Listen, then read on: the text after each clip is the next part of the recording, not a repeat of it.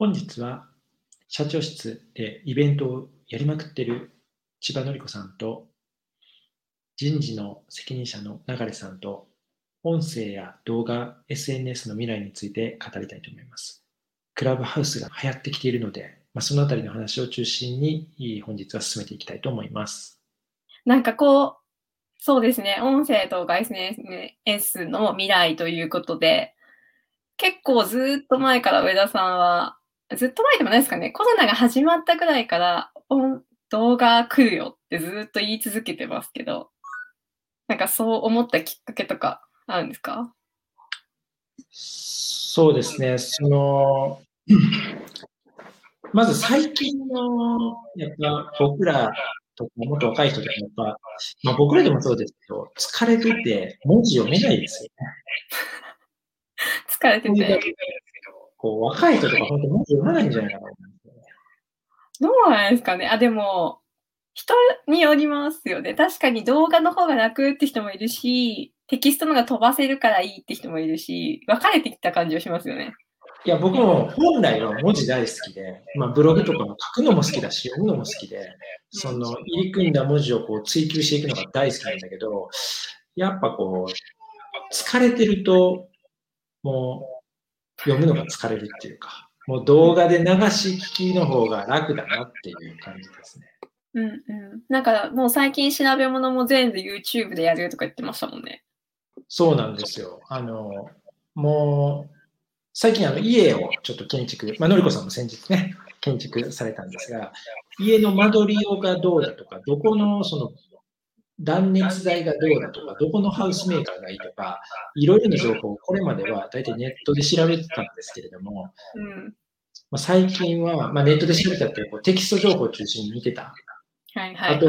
あの僕こういう調べ物するときにとりあえず本10冊、20冊とりあえず買うたちなんで、あの、検索書とか？あ、そうそうそうそう。あの、アマゾンでレベルの高いやつを迷わず10冊、10冊とりあえず買って、パラパラ見て、で、情報を集めるっていう、そういうタイプで、まあ、今回も本買ったんですけど、実際情報のほとんどは YouTube です。結論。結論。えー、それは、やっぱ見るのが楽だった。それとも、なんかこう、多種多様なデータがあったとか、なぜ YouTube だった？うーん。まあ、理解がしやすいのかな。なんかこう本とかだったら、あの、あ、そうそう、例えば本って言ってもおそらく、ルール。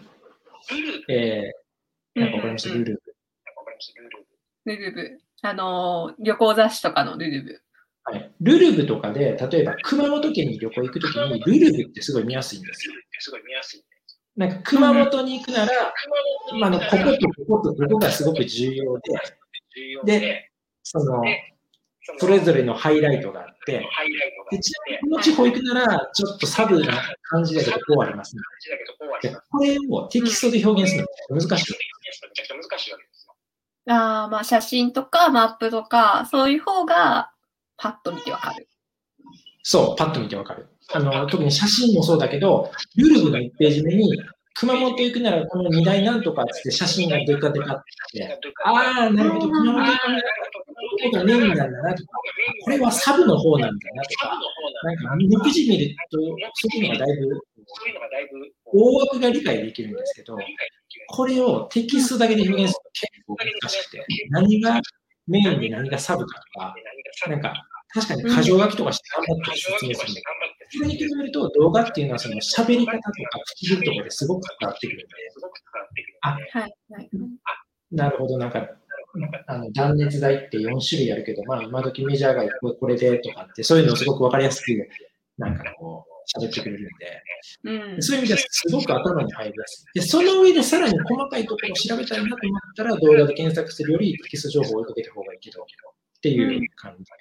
情報を一番最初に入れる窓口として、めちゃくちゃ YouTube 良かったってことですね。そうそうそうそう。ちなみに、のりこさんどうですか？私はもう最近 YouTube と音声メディア結構聞いてますけど、今までこう仕事しながらとか、なんとかしながら使うっていうのが、やっぱりしやすくなったじゃないですか。そういうことでは。うん。うん、で、特に仕事しながらはポッドキャストとか聞いてるって感じですね。うん。ポッドキャストの音声音声。中心。う。うんん。あと YouTube は倍速とかできるんで、まあそうね。それはめっちゃいいなと思いますね。はい。聞きたいとこだけ普通に戻してもう一回。どうでもいいところとか、まあ、なんとなく分かってるとかは倍速で聞いてみたいはいはい。確かにね。な。え、ちなみにこの、今日参加してるこのハウス、あ、クラブハウス。クラブハウス。うん。これの良し悪しをのりこさん的にいろいろ見てきた中で分析すると。あ、流れさんでもいいですけど。メガネさんも入ってますね。あ、急なパスありがとう。今これ裏でストリームヤードも実はやってるんで、皆さんちょっと、あれっていう感じのとこもあるかもしれないですけど、すいません。そうなんですね。えっ、と、ガイアックスの流れです。あちなみに、インプットしてるかというと、僕は大体、スマホで音声コンテンツ、動画コンテンツで、インプットしながら、その中の気になった情報を別タブもしくは PC で同時に検索してます。ああ、ほんほんほん。やっぱなんか、さっきの上田さんのファーストステップが動画みたいなのちょっと同じような感じしますね。一緒ですね。うん。そそうですね。よしよし、のりこさん。ちょっと、一旦パス返していいですか？よしあしって言っても私も使い出して24時間今日っていうね、なんであれですけど、やっぱイベントやってる側としては、えっ、と、イベントのハードルが、まあ音声ってことでへは下がりつつも、参加者のハードルは実はオンラインの他のツールより上がってるのが面白いなと思ってます。というと、ハードルが上がってる。えっと、イベントを開くのはめっちゃこれ楽じゃないですか、ルーム。うんイベントってことじゃないけど、ルーム作るのとか。うん。なんあと、特に女子すっぴんで出れるし、みたいな。うんなんかめっちゃそういうカジュアルな感じで作りやすくてし、自分はをこう発信しやすいなって思うけど、参加者としては、なんかこうやって、あの、ダベルって日本のツールも使ったことあるんですけど、違うのはやっぱみんなも言ってる通り、チャットがないとこだと思ってて、これ発言しようと思ったら手挙げてよ当ててもらうってなんか今までのイベント感めっちゃあるなと思ってて。うん。なんかそれまでって、あの、 Zoom とかイベントやってる人はわかると思うんですけど、チャット欄で盛り上がる人と、リアルで盛り上がる人のに二分するんですよね。なんかそれが、すごいチャットだけ盛り上がってても、イベントが盛り上がってない感がめっちゃあって、なんかそういう風じゃないところが面白いとこかなと思いますけど。まだまだなんかでも、わからないですね。未知なとこがいっぱい。どうですか、ダガレ君とか使ってみて。なんかこの招待されないと入れない感は、なんか後から追加で入ってきたスピーカーとかが上がってくるまでに喋りたいことめっちゃ溜まってるんで、うんうん、うん。スピーカー増えた瞬間の盛り上がりがすごかったりするなって話をしたかったんですけど、僕が入ってきた瞬間全然喋れなかったので説得力ないんですけど、そうだか結構でも、これ言いたい、これ言いたい、これ言いたい、やっと質問タイムが来たみたいなイベントのあの感じが再現できてるのが、おっしゃる通り食べるとかではないところだなっていうのを思いました。うんうん。あの、なんか、これ質問しよう、ドキドキみたいな。そうです、そうです、そうです。ね、あれは残ってる感ありますね、確かに。え上田さんはなんかどうですか？使ってみて。そうですね。まあ、その、まあ結構僕はもう軸が YouTube になるのかなとまず思ってますと。うんうんうん。やっぱこう、Google の検索を YouTube の検索が超えるぐらいじゃねえかぐらいの YouTube 結構推しなんですけど、うんまあそれに比べると、このクラブハウスって、この著著名人が喋ってるっていうのをリアルタイムに聞いているというのが、まあなんかそのアーカイブで聞いているよりもすごくポジティブです。ポジティブなインパクトがあると思うんですよね。僕もこう著名人が喋ってるクラブハウスの中の話をいろいろ聞いてて、へーとかほーとかって思うんだけど、いや、これって結局僕、最後まで発言せんことが多いじゃないですか、あの、リスナーとして参加してて。うんうん。めぐりめぐりいくと、そうそうそう。めぐりめぐりいくと、俺 YouTube のアーカイブ聞いてると何ら変わんないんだけど、この瞬間、同時にその人と時間を消化しながら、なんか聞いているんだと思うと、あ、なんかちょっと違うなっていうか、うんなんかすごく、えー自分もその空間に入れてるんだなっていう印象を持てちゃうなっていうふうに思いますね。まあ、確かにオンラインイベントが乱立してきて、あの感じはありますよね。なんかこう、後で聞けばいいやとか、アーカイブ見ればいいやって、ちょっとこう、ワクワク感がなくなってたのに、今回のこのクラブハウスはオン、リアルタイムしかないっていう、ね新しいアーカイブ禁止みたいな。そうそうそう、ある気はしますね。で、それでさっき言ってた通り、動画じゃないから、あの、誰でも喋りやすいっていうか、まあ、それこそ女性がお風呂上がりで化粧しなくても別に出れるみたいな、あの、運転しながら喋れるみたいな、あの、本当こう、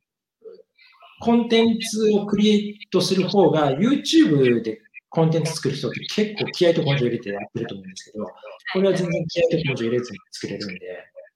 まあ、コンテンツは多い、聞き手としても同時に聞けているというプレミアム感で満足度が高いというところが、まあ、結構いいのかなと思いましたね。うんあと人事的な視点で言うとたまらないことが一個ありまして、じゃあ、ないない。多分インターネットが出てきて、権力者ではないおもろい人が発見されやすくなったと思うんです。そうですね。で、YouTube でさらにそれ加速してるじゃないですか。うんうんうん。これはもう、クラブハウスはやばくて、例えばこの上田さんのことを知っている人たちが、上田と会話してる中で誰だっていうこととか、うん落合陽一さんと、わかんないですけど、キングコング西野さんと喋ってるこの無名の素人誰なんっていう、めっちゃおもろいやつだけど、全然まだ知られてない人の発見が超加速すると思うんですよ。確かに。昨日一日でも全く知らない人が、なぜかこのメンツで喋ってる、しかも超面白いみたいな、ちょっとフォローしてみようが結構あったりしまして、うんうんうん。そういうなんか、今までの、なんていうんですかね、目立ってたかどうかに関係なく、スターが発掘されるのは超面白いなと思いました。はあ、確かに今日なんか昼間聞いてた時も、500人こうリスナーがいる部屋で、いきなり、その質問タイムの時に手を挙げて発見された人が超面白くて、確かにプロフィール見に行っちゃった。なんかそれと同じことがどんどん起きそうな気がしますね、確かに。なんかその今までいた環境と所属してた組織とか、あとセルフブランディングのうまさみたいな話が理由で、表に出てなかった才能とか、なんかスキルとかいろんなものが多分発掘されて、もっといろんなものが生まれていくだろうなっていうのは、めちゃめちゃ明るいなって思いました。うんうん、でもそれで言うとこれって音声だけじゃないですか？はいはいはい。だからなんか、上手い人と下手な人がまたいろんなスキルでこう分かれてきそうだなみたいな感じますね。あれですよ、どうせまた2ヶ月ぐらいしたら、クラブハウスでフォロワーを増やす方法を販売する。出る出る。絶対。そもそもこのクラブハウスでクラブの作り方に関してはノート買いたいぐらいだけどね。今日この瞬間。なんかいろいろ見てみたら、えっと、こういうスピーカーをちょこちょこやっていて、あ、ちなみに、あの、ヘルプページのホームから申し込みをして、うんうん。承認で、その上制。で、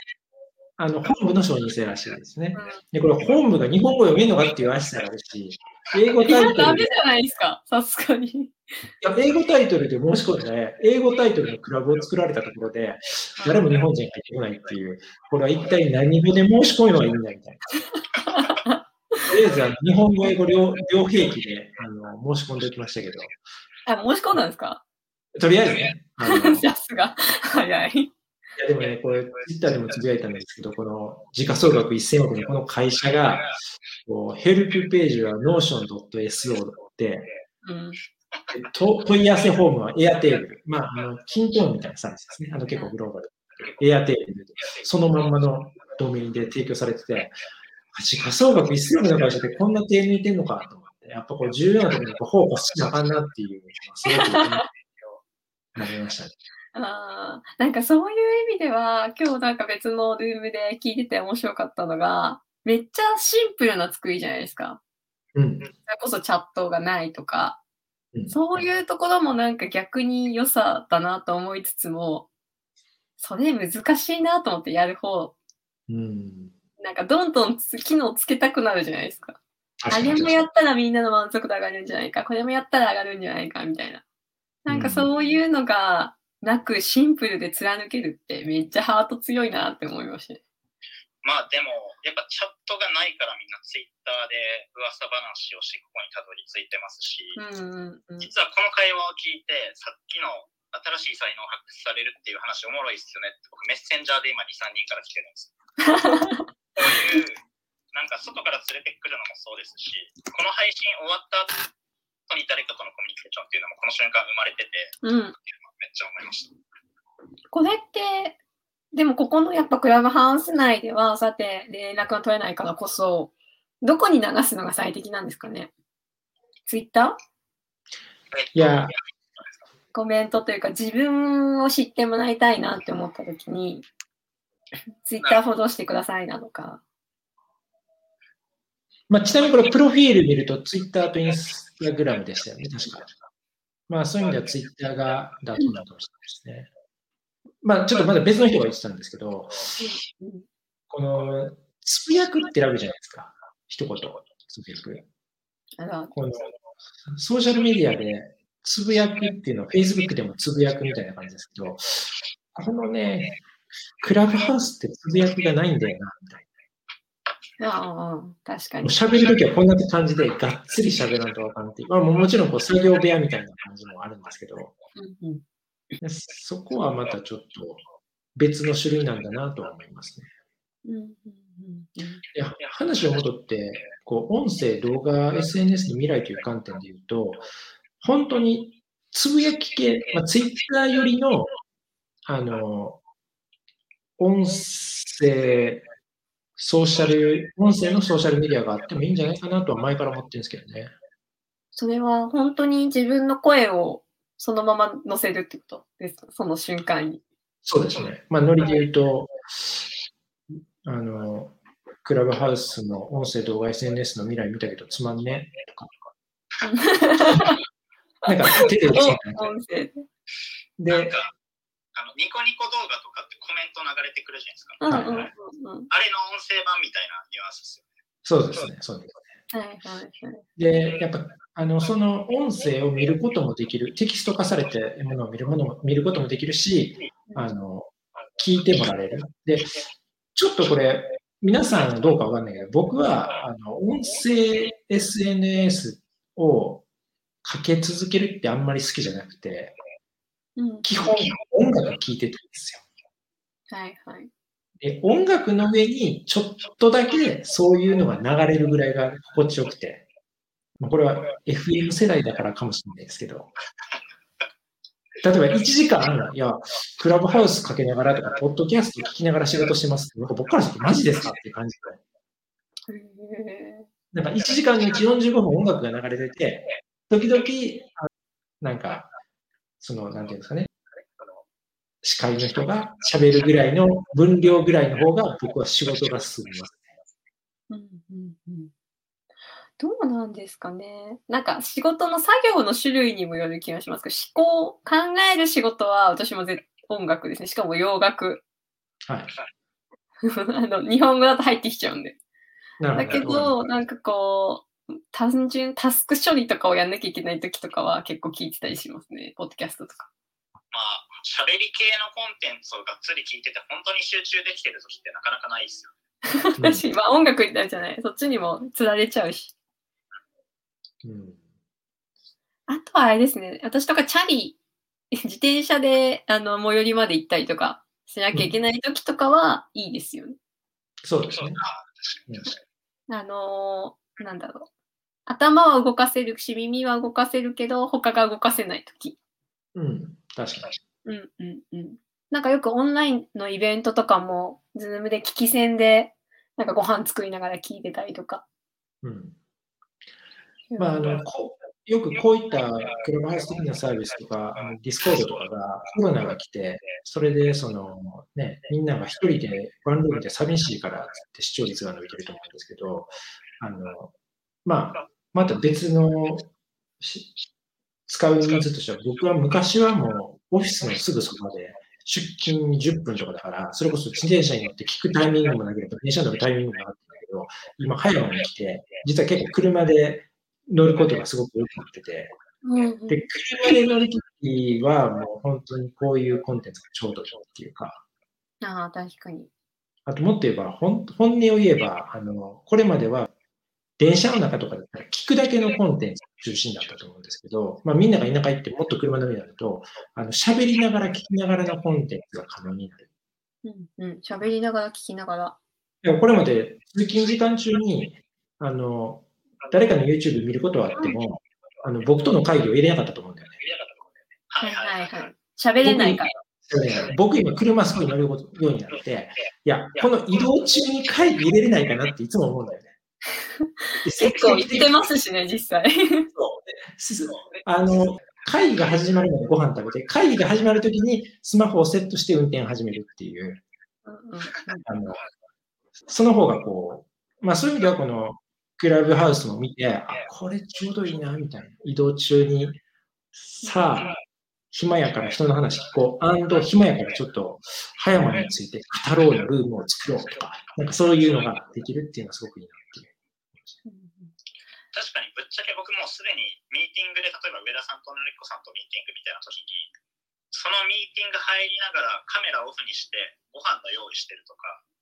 なんかちょっとした片付けを済ますとかは実はまあここだけの話すでにしてまして上田さんとかいたりして。まあそうですよね。画面オフにしてる失礼ではないと思うんですけどうん。うん。なんかちょっと後ろめたさみたいなのを今までずっと抱えながら会議中こそこそいろんな用事を終わらせててうん。それを堂々とできるっていうのは、クラブハウスめちゃめちゃありがたいなっていうの。運転もそうでしょうし、うん身近な家事とか、ちょっとしたタスク済ますとかも、すごいやりやすくなったなっていうのは思いますね。うん。確かにだいぶガイアックスの人自由になってきますしね、オンライン慣れすぎて。うんあとなんかその音声動画 SNS の未来っていう意味では、このクラブハウスってその録音できない、アーカイブできないのが良さでもありつつ、他との違いだと思うんですけど、今見なきゃいけないっていうちょっとプレミア感。みたいなのあるかもねって言ったんですけど、これってでもなんか、それがあだからこそ使いづらい部分も結構あるなと思っていて。あそうですどうんうん。いや僕はそんなことないなと思ってて、あの、例えば、これまで YouTube の動画を作成するときとか、まあ、結構そ、それなりに立場ある人と話をして録画しますってなったときに、え、これ配信しないっすよねつって。あ、配信しないです。あの、動画編集して、あの、大きなところだけで作るんでっていう話があるんですけど、まあ、まあ、配信しないんでっていう次のオプションがクラブハウスで出てきたなと思って、あ配信はクラブハウスだけなんで、制作実況、の残らないんでですよね。そうそう、残らないんで、あの、それちょっとやっちゃいましょうよ。で、クラブハウスの皆さんもこれ、本番ではカットされるんだろうなと思いながら制作されてる状況を聞けるとかっていう使い方もあるんだろうなという気がしました。ああ、リアルで聞けてるプレミア感として、あ、これ後でオフレコトークで切られちゃうかもな、みたいあ、そうそうそう。な。うんうん話戻ると、アーカイブしたいときは別のツールでアーカイブ。で、多分この登壇者が全員、えー書面で OK 出せば、あの、別で録画 OK っていうのは多分公式ルールだと思うんで、あの、スピーカーにいろんな人を読んだりするんだったら、ちょっとアーカイブするのはダメですけど、あらかじめ今日は3人のスピーカーで話すぞっつって、3人の分、もしくは他の人が喋ってくるまでは、そういう使い方は可能かなとは思いますね。うんうんうんうんでちちなみにもうちょっと突っ込んで、え、これ、アーカイブできないから使いづらいところってなんか、どういうところを思っていや、私なんかこう、イベンターの目線で見すぎなのかもしれないですけど、イベントが。こうなんかやっぱりそのルームをせっかく作ったのにそこにファンがついていかない感じがもったいないなと思っていて。そそれがクラブだと思います。ああ、うんうんうん。そうですよね。で、多分今日時点で日本語のクラブってほとんど存在しないんで、多分。多分。なんかそのクラブを作るのも噂話でがいろいろ違う感じなんで、何が正しいかもわからないですけど。なんかそこがこうね、もうちょっといろいろできてくると面白くなってくるかなっていうところですかね。ちなみにクラブの申請するときにはあのな、名前が何かとか、説明が何かとか以外に聞かれたのが、えっと、定期的なミーティングの名前は何なのかみたいな。うん、で、定期的なミーティングはどれぐらいの周期であるのか。例えば、毎週水曜日の6時からあのやってますみたいなで。そういうのを聞聞かれたんで、多分僕もちょっとわかんないし、英語のクラブにも入ってないんで、ちょっとあれなんですけど、まあ、クラブに入ったらこう定期的になんかあのイベントがあって、で、それがフォローしてたら連絡が来て、そろそろ始めますみたいな、そんな感じじゃないかなとは思いますね。うんうん。どうもありがとうございました。ありがとうございました。楽しかったです。